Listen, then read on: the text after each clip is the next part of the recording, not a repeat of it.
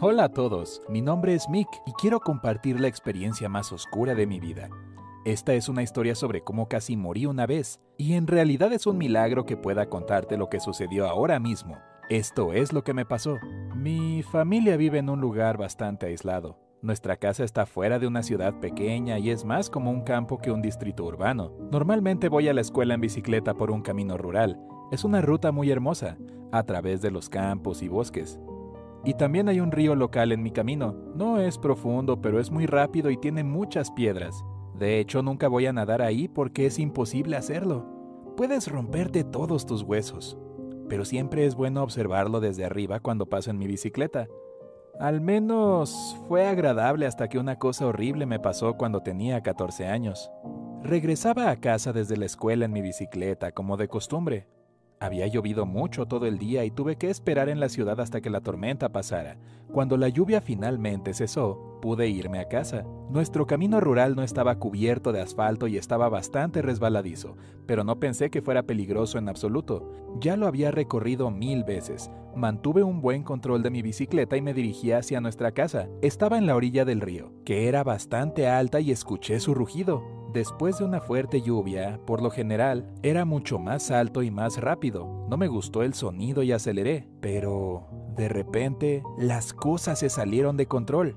Mis ruedas se deslizaron en la carretera y para mantener el equilibrio tuve que girar el manubrio hacia la izquierda. No calculé el movimiento. Así fue como mi bicicleta se deslizó por la empinada cuesta y me llevó directamente al río. Ni siquiera estaba asustado. Fue tan inesperado que mis primeros movimientos fueron puramente automáticos. El río era profundo. No pude llegar al fondo con los pies y tampoco pude sostener la bicicleta. Se hundió bajo el agua y me arrastró hacia abajo. Ahí fue cuando cometí mi primer error. La dejé pasar, o mejor aún, la dejé y no encontré nada mejor a lo que sostenerme. Yo estaba en un gran problema. El primer shock ya había pasado y empecé a nadar para mantener mi cabeza fuera del agua, pero ahí cometí mi error número dos. Estaba tratando de nadar contra la corriente. Durante toda mi vida he escuchado que si estás en una corriente rápida, deberías intentar nadar hacia la orilla. Sentí los primeros ataques de pánico y no pensé en eso. Solo hice lo primero que se me ocurrió instintivamente, pero no podía orientarme muy bien ya que estaba bajo el agua la mayor parte del tiempo. Definitivamente no tenía ninguna esperanza de salir vivo de ese río. Tenía rápidos, muchas piedras enormes y afiladas, y el agua me estaba lanzando contra ellas con toda su fuerza. Me lastimé de inmediato y tal vez incluso me rompí algo, pero en el agua fría no sentí mucho dolor. Estaba gritando y el agua entró en mi boca, impidiéndome respirar. Fue entonces cuando comencé a entrar en pánico, y ese fue mi error número 3. Mis pulmones ya me dolían. Estaba asustado y estaba a punto de desmayarme porque me faltaba el oxígeno.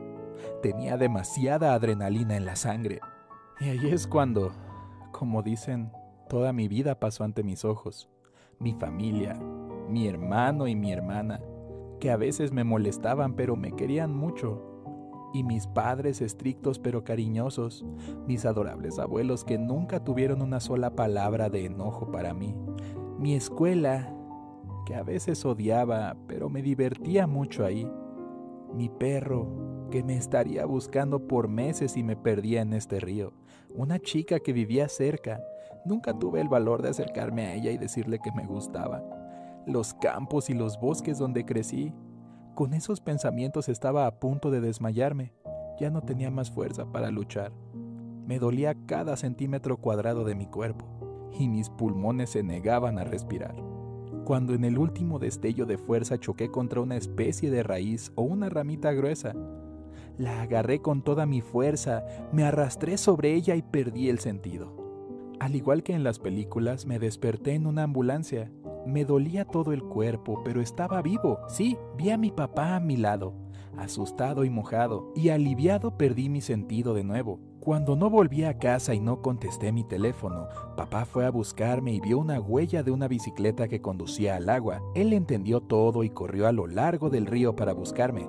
No estaba a la vista y estaba desesperado. Llamó al 911. Se las arreglaron para encontrarme a unos 5 kilómetros río abajo aferrándome sobre una raíz totalmente sin sentido.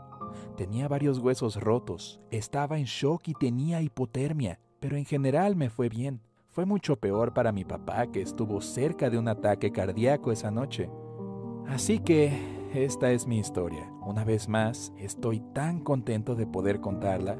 A partir de ese momento comencé a valorar más mi vida. Me interesé más por todos los que conocía porque entendía lo que realmente importaba cuando estaba a punto de morir. Y, después de todo, encontré el coraje para acercarme a esa chica que me gustaba.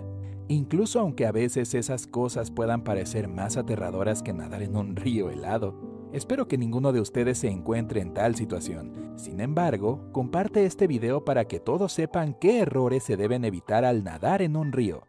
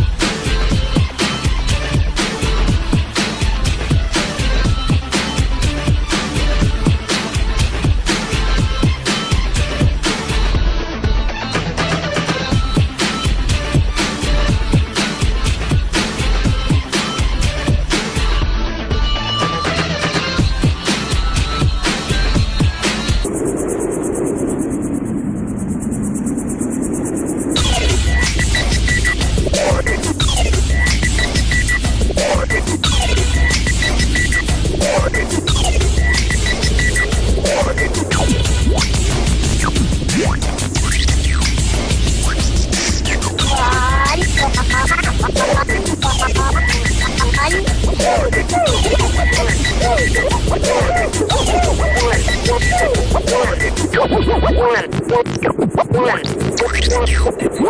God.